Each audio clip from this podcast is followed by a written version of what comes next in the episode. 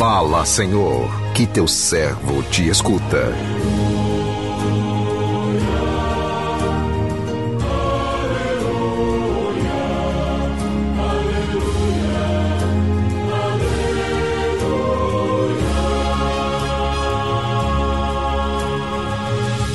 O Senhor esteja convosco, Ele está no meio de nós.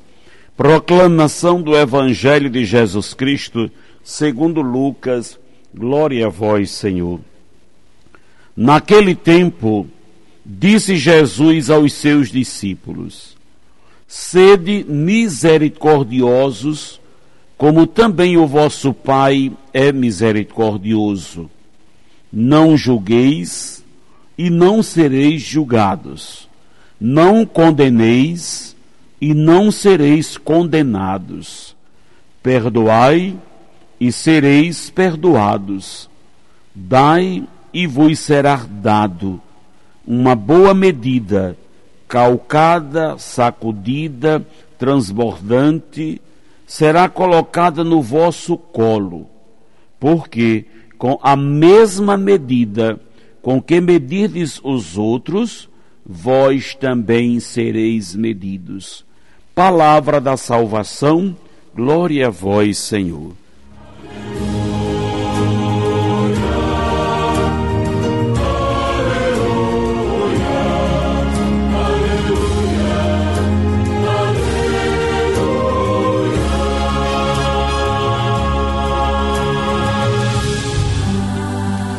Meu irmão, meu irmão, minha irmã, ouvintes do, do programa Sim a Vida, passagem do Evangelho que acabamos de ouvir, narrado segundo Lucas, traz um excelente, um, traz uma excelente eh, contribuição nesse processo de conversão.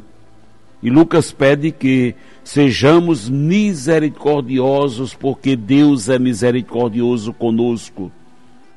Quando humildemente nos colocamos diante dele, com todas as nossas faltas e pecados, ele está pronto a nos perdoar.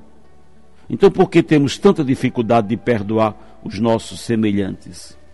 É porque há escassez de misericórdia no nosso coração não somos misericordiosos como Deus quer que sejamos. Muitas vezes gostamos de julgar os outros, nos esconder atrás desses julgamentos. Somos incoerentes, querendo sempre o perdão de Deus, mas não nos esforçando para perdoar os outros. Todavia, se quisermos de Deus a misericórdia, devemos também nós ser misericordiosos uns com os outros. É o que propõe o Evangelho. E diz mais: se não quisermos ser julgados por Deus e pelos outros, também não devemos fazer julgamentos. Quem julga o seu próximo se coloca num patamar diferente do seu, achando-se melhor que ele, porém não somos melhores que ninguém. Nossos erros e pecados podem ser diferentes, mas não estamos isentos de erros e de falhas a ponto de julgar os outros como se não tivéssemos pecado. É cômodo se, se esquivar de olhar para dentro de si e não enxergar os próprios erros, apontando assim os erros alheios. Se não for para ajudar os outros a se tornarem melhor, não devemos julgá-los. Portanto, não julgueis e não sereis julgados, não condeneis e não sereis condenados. Perdoai e sereis perdoados, diz o Evangelho. Essas são as máximas de Jesus para o nosso processo de conversão nesta quaresma, é preciso primeiro reparar os próprios erros para poder reparar os, os erros alheios à medida com que medimos os outros, também será usada conosco de Jesus no Evangelho que acabamos de ouvir. E assim sendo, aquilo que eu não desejo para mim, devo não desejar para os outros. Se eu desejo receber algo de Deus, devo dar algo ao meu próximo. O pedido de hoje para cada um de nós é saber amar alguém na sua miséria. Isso é realmente o pedido de Jesus no Evangelho para nós. neste tempo quaresmal, colocar a miséria de alguém dentro do meu coração. Isso é misericórdia. Miséria e coração dentro dessa mesma palavra, colocar a fragilidade do nosso do, do, do outro dentro do meu coração, fazer com que o outro se sinta acolhido, fazer com que o outro se sinta amado, amar a parte boa de alguém, ou a melhor parte de alguém é ótimo, é prazeroso, é fácil.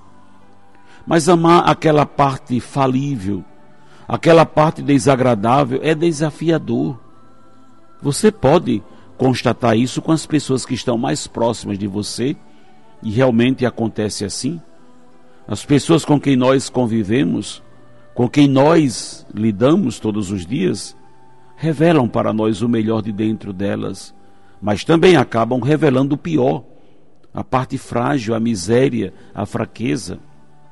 E para nós acolher essa parte frágil é um grande desafio, porque a nossa tendência é escolher aquilo que é bom e desprezar aquilo que é ruim nas pessoas. O oposto da misericórdia que aparece no Evangelho é o julgamento.